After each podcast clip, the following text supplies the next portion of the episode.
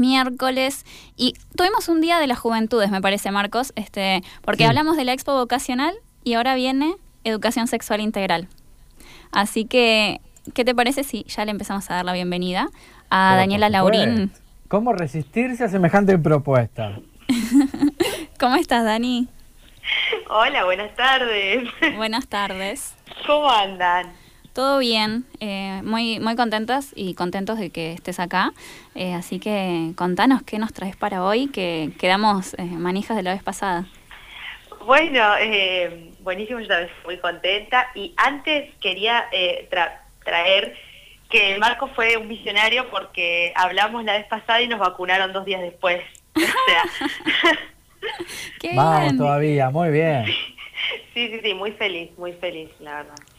Eh, bueno, les cuento que pensé para hoy y en línea con lo que nos quedamos eh, manejando, ¿no? La, el encuentro anterior. Eh, ¿Se escucha bien ahí? Sí, sí, se escucha perfecto, perfecto. Buenísimo. Eh, pensé, ¿no? En hacer dos preguntas como, ¿qué me hiciste si y qué le hiciste a mi cuerpo? ¿Por qué? ¿Por qué estas preguntas? Porque estuve así como, como pensando que eh, hemos hablado de esto de la necesidad de la ESI para los pibis, ¿no? Como un derecho, etcétera, etcétera. Eh, y ahora me gustaría como plantear esta, esta idea de qué pasa con los docentes, con el cuerpo docente que eh, es quien trabaja, lleva la ESI a los espacios de enseñanza. entonces, en ese sentido, esto de qué le hiciste a mi cuerpo, ¿no? Y pensando en este cuerpo, en estas personas, eh, adultas que somos, que tenemos un recorrido y, una historia de vida, en donde ese cuerpo se formó aceptando normalidades sin cuestionarlas, eh, que, para amar había que, aguantar o que tolerar, ¿no? Eh, que en el caso de las personas uteroportantes menstruaba sin saber por qué y sin tener noción de los ciclos que también se creció y se formó escuchando frases como los que se pelean se aman, mm. ¿no? Entonces, mm. en ese sentido me parece como muy interesante y pensar la potencialidad que tiene la ESI para, para docentes también. Digo, no da lo mismo, eh, claramente. Y, uy, y en ese sentido lo que hice fue pensar dos preguntas y hacer como una breve encuesta a, colegas, ¿no? Eh, para ver qué, les pasa. Las preguntas eran cómo te interpela abordar temáticas de la ESI en los cursos eh, y cómo sentís que impacta en tu persona, en tu subjetividad, ¿no? Más allá del rol docente. Eh, y nada, les quería compartir un par de, frases así que rescaté que me parecieron muy significativas para, para trabajar en temáticas. Dale, Dani, ¿te puedo hacer una pregunta previa? Sí. ¿Todos trabajan ESI o preguntaste a gente que ya sabías que sí o sí trabajaba? Eh, ¿Tuviste como esa, esa pregunta previa? Bien, en realidad yo pregunté sabiendo que ya se trabajaba. Ah, sí, sí, sí. Fui por ese lado, eh, pero mm, estaría bueno, te digo, ah, me, me surgió ahora esto de, bueno, a ver quiénes realmente trabajamos o no, o qué está pasando ahí, pero no, en este caso las preguntas fueron a docentes que yo sé que trabajan sí, en el aula. Ok, te escuchamos. Eh, bien, entonces, no sé, rescato algunas frases como, por ejemplo, una colega decía, es necesario revisar mis propias ideas, decisiones, sentires, ya que busco una coherencia entre mi práctica pedagógica y quién soy, cómo actúo. Eh, esa me pareció, la parte de la, coherencia eh, fue como, sí, sucede, sucede esto de el famoso haz lo que yo digo, no lo que yo hago, ¿no? Como de repente aparecen todas estas cosas de eh, la necesidad por ahí de ser coherentes en y hacer, ¿no? Eh, cosas en la misma línea, como con los mismos marcos. Y eso, por ejemplo, es algo que abre la ESI, ¿no? Trabajarlo, como de repente nos empezamos a preguntar esa coherencia. Después, otra, otra frase es, actúo de mediadora, cuando trabajo temáticas de ESI, actúo de mediadora. ¿Por qué? para evitar como eh, de alguna forma condicionar la respuesta de los estudiantes, ¿no? Eh, después, eh, otra, otra frase es, trato de hacerlo de forma amorosa, pensando en cómo me hubiera gustado que me impartieran la ESI a mí, que no tuve. Eso me, me, estrujó un poquito el corazón. Sí, esa es tremenda. Ponerse en el lugar del otro, ¿no? Sí. Sí, sí, la empatía, el ejercicio de la empatía aparece acá y me parece súper eh, súper importante. Y por último, que este también tiene que ver con, con esto de lo que la otra persona, lo que nosotros no pudimos tener, eh, que dice, creo que mi adolescencia hubiese sido otra, habiendo transitado una ESI como la pensamos, ¿no? Sí, re. Eh, Aparte que fuerte. Totalmente. Sí, sí, sí. Ah, esa, sí. ¿Puedo hacer una, un aporte, eh, Daniela? Vos sabés que eh, escucho con mucha atención y me encanta la, la propuesta. Eh, sobre, y sobre esto último que, que, decís, que, la, que citaste, ¿no? Que hubiese sido otra la, la, escuela o el transitar de la escuela si le hubiesen dado ESI hace 15 o 10 años atrás o 20. Yo creo que hay que fortalecer, eh, primero que nada, eh, todo lo que tenga que ver con los derechos humanos, en líneas generales. Eh, porque hay gente que cree que estamos hablando de ese y que no tienen que ver con los derechos humanos. Yo creo que ahí nos falta trabajar más en todos los sentidos. Lo digo como algo que, uno lo, lo, vive y lo, y lo vivencia. entonces, esta idea a veces disociada de ese y derechos humanos me parece eh, no, digo un error, pero me parece que hay que trabajarla más. Eh, porque, esa, porque esa declaración de la compañera me, a mí me está... Más que de eso, me parece que es la persona lo que a veces... Eh, es la persona la que necesita afecto, la que necesita respeto. No importa si sos hetero, si sos... no sé, no me importa lo que sos. Sos persona, digo. A partir de ahí, el respeto nunca puede estar ausente, ¿no? Sí, completamente de acuerdo. Eh, esto de los derechos es tremendo lo que decís porque realmente, bueno, últimamente me pasó como que salió mucho la palabra derecho. En, mis clases por lo menos lo noto, ¿no? Eh, cuando te vas adentrando, eh, por ejemplo, estamos hablando de, no sé, que hay una posible, o que se está trabajando una posible vacuna contra el VIH, ¿no? y, y, de repente empezó como a hablar eh, pibis, ustedes saben que tienen derechos sexuales reproductivos, que si van a una salita tienen este derecho, les tienen que acompañar de forma amorosa y, con la información adecuada. Y, no, es como que tenemos, estamos faltas, faltos, faltes en cuanto a, conocimiento de nuestros derechos. Y eso también es un derecho, como digo, saber, ¿no? La información es, es poder, pero no en el sentido del poder de, de quién, de una relación asimétrica y etcétera, sino de, de conocimiento. Tal cual. Totalmente. Eh, y qué importante, sí. Sí, Marcos, no se te corté, perdón. No, no, no, eh, perfecto. Lo mío quería hacer una, pequeña introducción porque, eh, nada, yo lo expliqué, digamos, pero asociar permanentemente que lo que estamos hablando es que todas las personas, por el ser hecho de ser personas, tenemos derechos.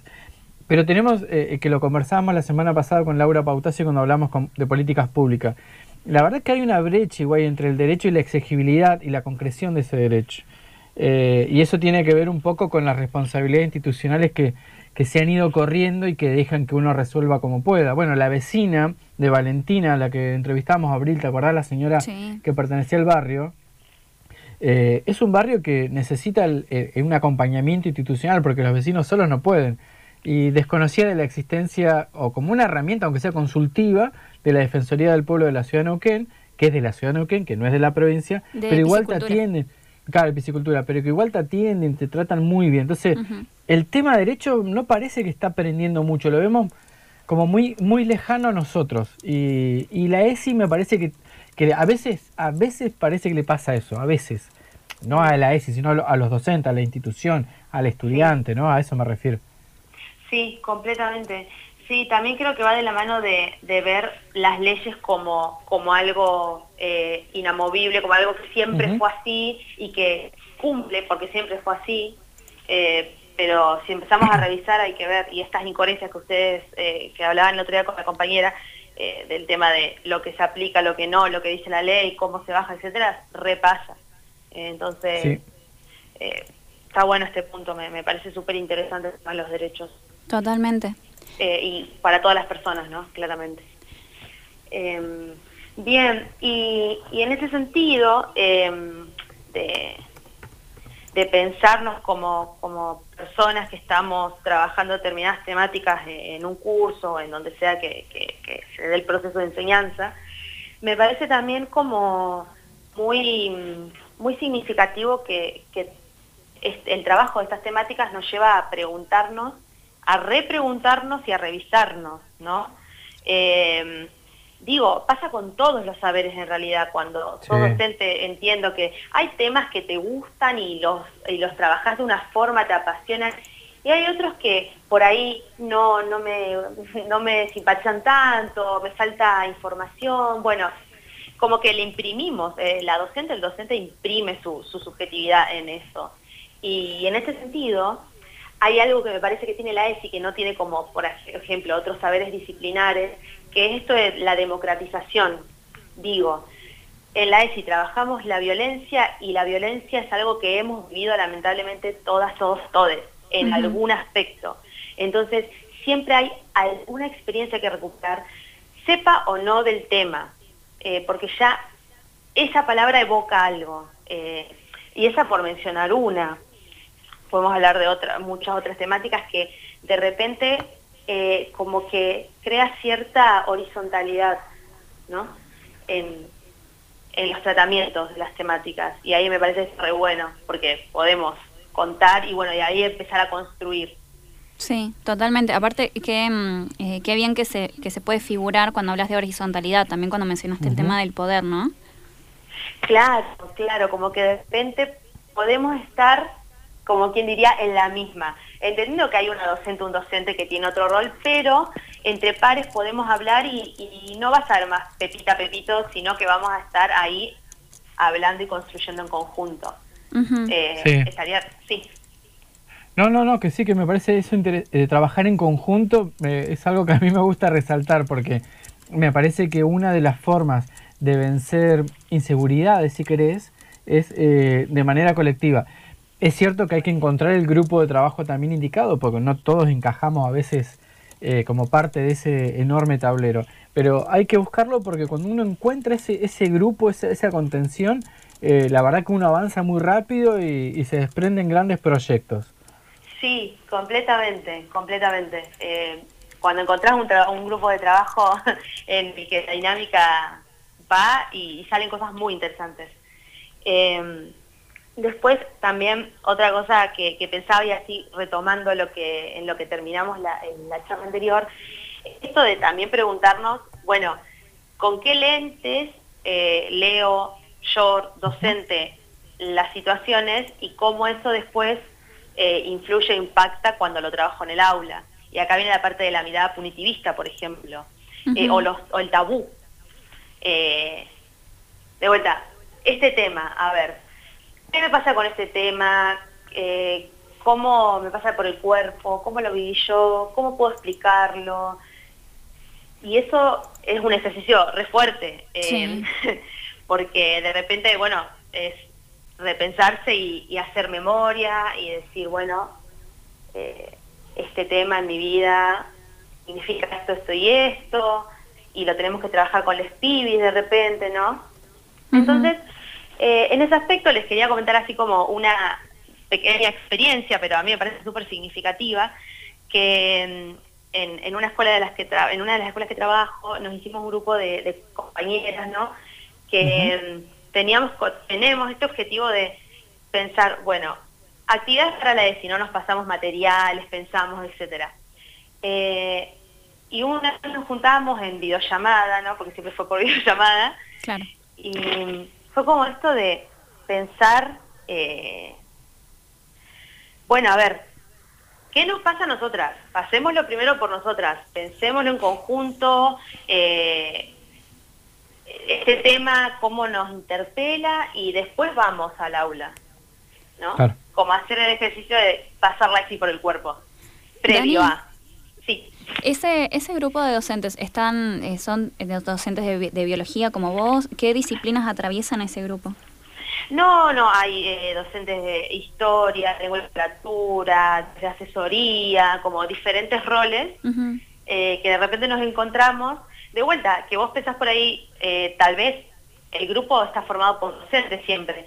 Bueno, no encontramos otros roles y, otras funciones y sin embargo eh, ahí es como encontramos esta contención y este poder hablar para después llevarlo al aula. Ah. Está buenísimo, eh, sí. Sí, y han salido cosas muy interesantes. Y me parece como un acto, y acá me pongo un poco más eh, como poética, no, pero me parece un acto de cuidado también, porque mm, no es fácil y los docentes, los docentes somos personas y nos pasan cosas, entonces no es una cuestión de lo automático de ir y hacer en el aula, es como, hay una preparación, hay una persona interpelada, eh, hay temas que nos cuestan hablar y, y pasa y bueno, ahí hay que seguir trabajándolo, pero, también es un cuidado esto de previamente pensarlo. Sí, creo. Aparte, está re bueno lo que mencionás porque para, obviamente, quienes no estamos en la docencia, es una cuestión de humanizar esa figura que en la escuela la veías re distinta y después como, eh, como persona adulta eh, la ves interactuando con jóvenes de tu familia o de tus amistades y, bueno, siguen siendo como docentes, no, no, son personas casi. Está muy bueno esto de, la humanización, digamos, ¿no? Escucharlo desde afuera, ¿no? claro, sí, sí, sí, siempre es como, eh, no, la, la, docente, ¿no? Hay como una figura intocable o, no sé, que, robótica, ¿no? a mí me da como miedo eso, que, que, que el rol docente quede en una cuestión robótica o, desanimada del mundo cuando en realidad se pone el cuerpo y no da lo mismo. O sea, estas son elecciones políticas y, muy personales y después se, en el aula, ¿no? Entonces me parece importante eso. Em, después, ¿qué, otra cosita había pensado? A ver, ah, también siguiendo esto de, la cuestión punitivista, ¿no? De la mirada. Eh, ¿Qué nos pasa cuando tenemos que hablar, por ejemplo, eh, de determinadas prácticas, eh, de los cuidados ante las prácticas sexuales, o de las infecciones de transmisión genital, ¿no? Y esto lo hemos hablado con un grupo de amigas. para nosotras lo peor era el embarazo. y, y jamás o sea, no nos poníamos a pensar en el número de, infecciones de transmisión genital que existen y en las formas. Eh, y de repente es como, hay información. Hay información y hay mucho más que, el embarazo, ¿no? El embarazo joven. Sí, hay mucho. Vos sabés, Daniela, que te escucho y mm, al menos en mi momento de formación, cuando pasé por el nivel medio, yo creo que recibí mucha información al respecto. Y lo que veo es que lo que vino después, en algún momento hubo como un vacío, hubo algo ahí que la adolescencia no recibió tanto y pareciera que en los últimos años se está o se busca revertir eso. Eh, pero me acuerdo que nosotros ya en séptimo grado ya hablaban de enfermedad de transmisión sexual, eh, bueno, los cambios hormonales, los cambios en el cuerpo, no sé, digo, o será que yo tuve la suerte de que atravesé un, un tránsito muy saludable de esa línea. Eh, eso me llama la atención, digamos, lo que vos estás marcando como, como, como algo que hay que volver a traer a la mesa para que todos lo tengamos presente, digamos. Claro, qué bueno, qué suerte. Eh... Sí, la verdad que sí, no lo había visto, sí, pero... sí, sí, porque creo que también, eh, no sé, esto ya es más una opinión personal, pero creo que también hay algo en la cuestión de, de que justamente tenemos mucha información eh, como en la actualidad, o sea, en la actualidad, hace un tiempo ya cliqueas y podés dar la respuesta de algo, eh, como que, y como estos temas también son tabú y estigmatizados, creo que eso te da el pie como decir, es más fácil que lo aprenda por otro lado que lo aprenda en el aula. ¿No? Como que podemos tender a, tener ese, pensamiento de, bueno, está en internet. Eh, incluso les pides a veces, te dice como, Profe, justo esta semana me pasó que estábamos hablando de eh, métodos de prevención, métodos barrera, etcétera, y un, un que me dice, eh, ay, profe, pero eso lo podemos buscar en internet, porque le estaba dando como este pudorcito de hablar, ¿no? Sí. y, fue como, sí, es verdad que lo pueden buscar en internet, pero acabamos de ver que buscaron información en internet y que era, era errónea, y fue lo primero que les, les apareció.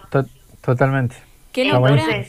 Qué locura que mencionás lo de método barrera, porque de la poca, eh, de la poca ESI que, que, yo tuve, era todo desde una relación eh, heterosexual eh, obviamente con el preservativo en lo que sea eh, de forma fálica, digamos, eh, pero absolutamente nada, por ejemplo, de otro tipo de protección estilo la barrera de látex este, para personas con vulvas, por ejemplo, o para otras prácticas en las que se necesite la barrera de látex. Como la, la visión tan, no solo androcéntrica, sino obviamente heterocéntrica, no sé si es una palabra, pero se entiende.